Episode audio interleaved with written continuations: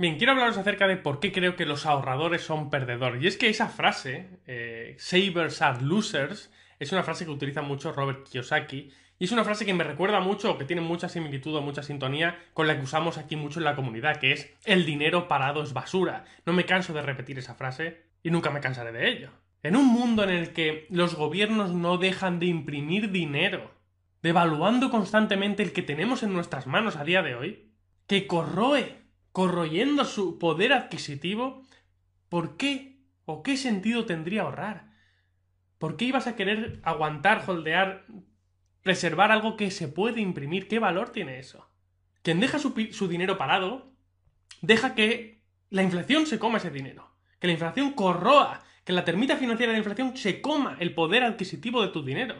Y hemos mostrado muchas veces herramientas en la comunidad en las que mostramos cómo realmente la inflación que nos dicen que hay, de un 2 o un 3%, no es la real, solo que van cambiando con el tiempo la forma de calcularlo. Y ahora mismo, si estuviéramos calculando la inflación como se, se, calculaba en los 1800 o los 1900, seguramente saldría que la realidad de la inflación que se está haciendo es de un 10 a un 20 o de un 10 a un 15 más que de un 2 o un 3%. Es ridículo. Y sobre todo si hablamos de, activos financieros, porque al final la Reserva Federal no deja de imprimir billetes y, este año ha empezado a inyectarlos por primera vez directamente a las empresas, comprando su deuda, comprando sus bonos. Y esto hace que su valor, su cotización en bolsa suba, pero suba falsamente, porque no está subiendo porque está aportando mayor valor al mercado. Fíjate cómo en COVID ha habido tantísima impresión de dinero que las empresas de bolsa han ido subiendo en Estados Unidos cuando, oye, a las empresas no les ha ido mejor. No les ha ido mejor. Ha sido por la inyección de dinero de la Fed. ¿Qué pasa? Entonces a lo mejor el coste de, ir al cine, pues te cuesta lo que te dicen, a lo mejor te cuesta un 2 o un 3, un 4% más al año, aunque realmente sea un 8 o un 10% más al año.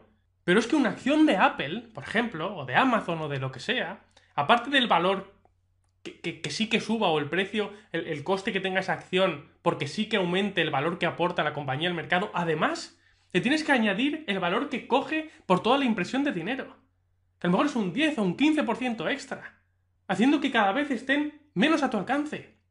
Esto hace a los ricos más ricos y a los pobres más pobres, porque no pueden acceder a este tipo de activos como muchos otros, con los que pasa lo mismo. Pero no solo es eso. A día de hoy muchos países están adoptando intereses negativos. Japón lleva muchísimos años con esto y en Europa ya está empezando a verse. Y en Estados Unidos también. Esto quiere decir que los bancos van a empezar a cobrarte dinero por tener tu dinero ahí, por tener tu dinero con ellos. Y a veces lo van a hacer directamente y otras veces lo van a hacer a base de comisiones. Yo ya he recibido esa carta del BBVA este año y seguro que muchos habéis recibido alguna de tu banco, de vuestro banco, donde empiezan a decir mira, te voy a cobrar por esto, por esto, por cada transferencia no sé qué, por cada tal no sé qué, y un coste eh, anual de 10 euros, yo no sé qué. Si tú eres una persona que tiene 10 euros, o 20, o 200 euros, o 500 euros en la cuenta bancaria, y te cobran 10 euros al año, es un porcentaje alto. Parece una tontería, es, es poco coste, si lo ves así, pero es un porcentaje alto. Pero muy lejos quedan esos tiempos en los que mis padres o mis abuelos los, amigos, los, o sea, los padres y los abuelos de los millennials obtenían un 10 o un 15% anual de rentabilidad por tener su dinero parado en el banco. Ahí sí que tenía sentido ahorrar. Ahí sí. Batías a la inflación y por mucho. Pero ahora no es que te den, ahora te quitan y a esa pérdida le sumas la pérdida del poder adquisitivo que pierde nuestro dinero por la inflación. ¿Qué sentido tiene ahorrar? ¿Qué sentido tiene ahorrar? Si estás perdiendo dinero por ahorrar. El otro día pusimos este post en Instagram, el de fondos de emergencia, qué son y cuánto dinero deberías destinar. Revísalo si quieres, te lo dejo abajo en la descripción del vídeo. Y está bien tener entre 3 y 6 meses de fondo de reserva para cubrir tus imprevistos. Está muy bien tener eso. Te da una seguridad y te da un, pivote donde reorganizar tu vida si tienes un imprevisto gordo. Ya no solo que se te rompa el coche o un, o un electrodoméstico que vas a tener que arreglar porque lo necesitas para, para vivir. Pero igual te quedas sin empleo. Entonces es bueno tener un fondo de emergencia. Pero irse más allá de seis meses es estar haciendo que ese dinero pierda valor constantemente. Guarda 3-6 meses con lo, que te, con lo que te sientas a gusto y pone el resto del dinero a trabajar. El dinero parado es basura.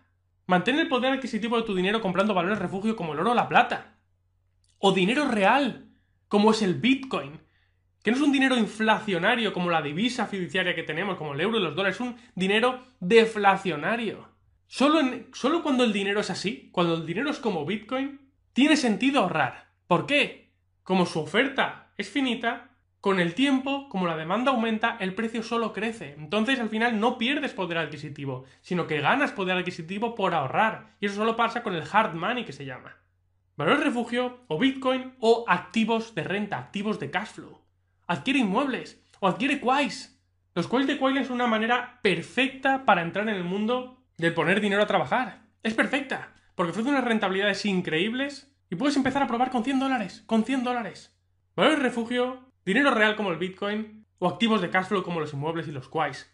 Pon tu dinero a trabajar, esas son mis, esas son mis formas favoritas de poner el dinero a trabajar, o proteger el dinero. El dinero parado es basura. Grábatelo en la mente. Muévelo o sufrirás las consecuencias que sufre la gente que no está educada financieramente hablando, que es ser más pobre cada vez.